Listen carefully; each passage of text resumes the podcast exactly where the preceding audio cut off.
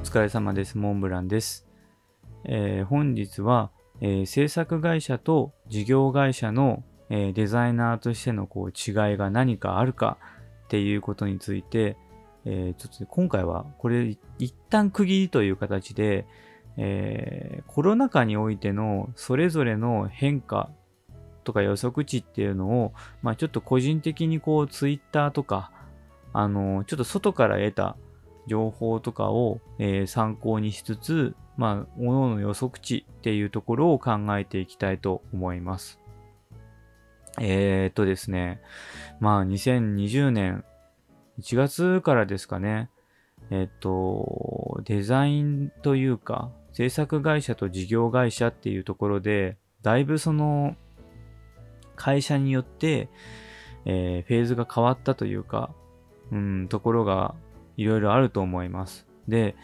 僕はその予測ではあるんですけど、やっぱり一番デザインでダメージを受けたのは制作会社かなと思っています。これはやっぱり大きいのはクライアントの依存をしているのが大きいんですよね。で、逆に言ったら、だから制作会社がそのコロナ禍において事業会社になったっていう可能性もあるんですよね。その、事業会社の大きいところっていうのが、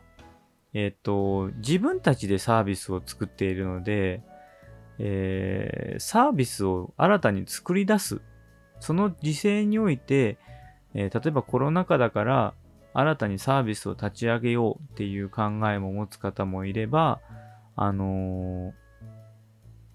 その自分たちがもともとあるサービスをそのコロナ禍に置いた特別なバージョンで作り変えてみようっていうパッケージプランみたいな感じですよね。そういうところをフレキシブルにやることができるんですね。えーねなんですが、えっと、もちろん、事業会社だからってうまくいくことはなくって、コロナ禍においてすごいダメージを受けたとこも絶対にあると思います。えー例えば多分旅行とかは大きいですよね。旅行の、まあ、事業、代理事業とかもう広告代理店とかはもう最近ニュースにならないぐらいなレベルでお話とかありませんし、広告代理店ということは広告だ、あの、旅行代理店か。旅行代理店に関わっている制作会社とかはもう確実に仕事はなかったですよね。今回については。ってなってくると、まあ、その社員のリソースもあるし、空くし、まあ、そういう風になってくると、うん、お先真っ暗になってしまうところもあれば、これはある意味チャンスだっつって、自分たちで何かやるっていうところもあると思います。なので、コロナ禍だからといって、制作会社のダメージは受け、受けたとはいえ、あのーじゃあ全部がダメだったのかっていうと、多分それはないと思っていて、これ共通しているのは、制作会社も事業会社も、えー制作会社の場合は、えー事業の取引先、取引先の事業の内容で、インハウスデザインの場合は、事業内容そのものに対して影響のインパクトがあるのかなと思っています。うん。まあただ、制作会社は、その、クライアントワークとかをしてしまっている分、クライアントがダメになると、結構きつくて、ちょろちょろ聞いたのは、あのコロナ禍で、その、クライアントが、えー資金面のことを考えて、えーその、制作の依頼をセーブしたっていう話をちょろちょろ聞いたんですよ。それ多分制作会社から考えたらすごいインパクトがでかいなと思ってて、はたまた逆の話をすれば、あのーちょっと前にね、あの、走る鳥さんの時の話の時に、あの、通販の需要が増えたっていう話をしたんですよね。だから小売店の、あの、デザインとかをしていて、あの、その小売店の人たちが楽天とか、あの、通販を始めるっていう風になった時に、お声はかかるかもしれないですよね。だそういう風な、その取引先とか、そういうところの事業においてたりとか、それ次第な予感がしているので、コロナ禍においては制作会社も事業会社も、まあデザインの側面で考えたら、多分そこまで変化はなかったのかなと思っています。逆に言うと変化があったのは、その、制作会社、事業会社のデザイナーとかではなく、取引先の、すべては取引先の事業がどうなったか。まあ、ある意味当たり前なことを言っちゃってるかもしれないんですけど、そういうところとかがあったのかなと思っています。じゃあ、当方僕の方はどうだったかというと、あのー、特に影響がなかったんですよね。特に影響がなかったって言ったら、まあ、本当はあるんですけど、あのー、お先真っ暗になりましたかっていうとそうではなかったです。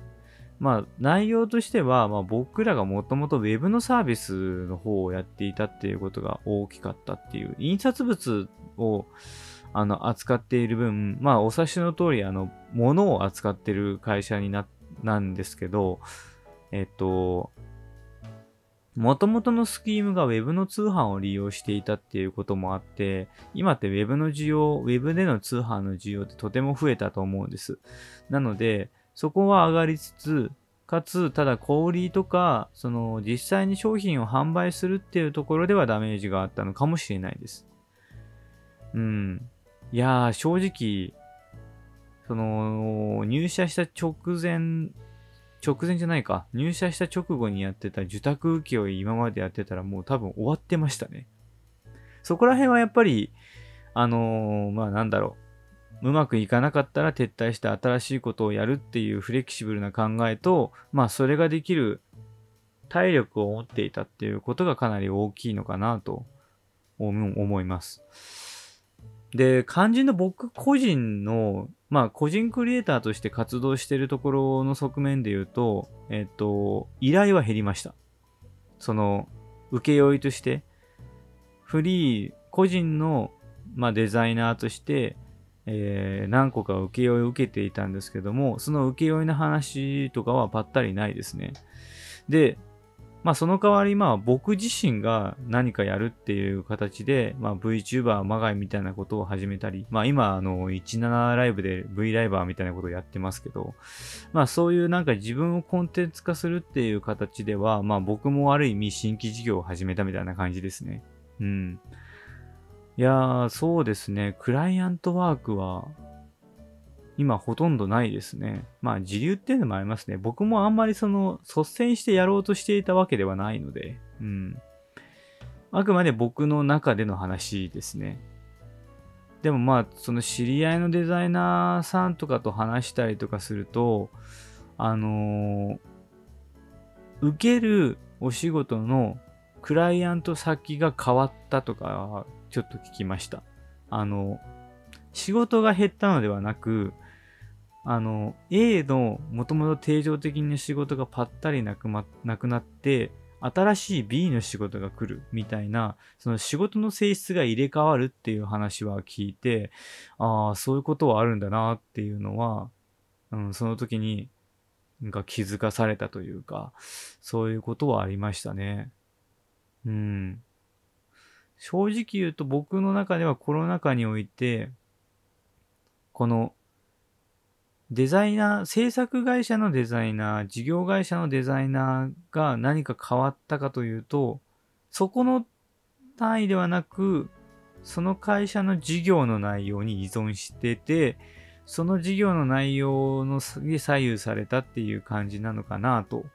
思ってます。ああ、そうですね。イベント会社のデザイナーさんとちょっと話したことがあったんですけど、もうコロナ禍はゼロだったらしいですね。なので、あの、ね、副業、その人たち個々で副業で稼いでくれみたいなことを言われてたらしいですよ。怖いですよね。まあちょっと、そういう会社はどちらかというと、あの、多分、社員として雇ってるのではなく、業務委託の集合として雇っているとは思うので、まあそこら辺はちょっと、各々の裁量にはよるんだとは思いますけども、はい。まあそんなエピソードもありつつ、えー、コロナ禍においての、えー、e ハウスあごめんなさい、えー、制作会社と、あと、事業会社の、えー、それぞれまあ予測値というか何があったのかなっていうところの話のまあ予測っていうところはまあなんかそもそもそこというよりかはまあその事業の、えー、取引先だったりとか自分たちの事業のまあ、性質によってもう変わってるっていうところのお話でした。まあちょっと、これ、最終的にデザイナーとちょっと関係ない話にはなっちゃったんですけど、はい、そんな感じでございます。はい、以上となります。それではお疲れ様でした。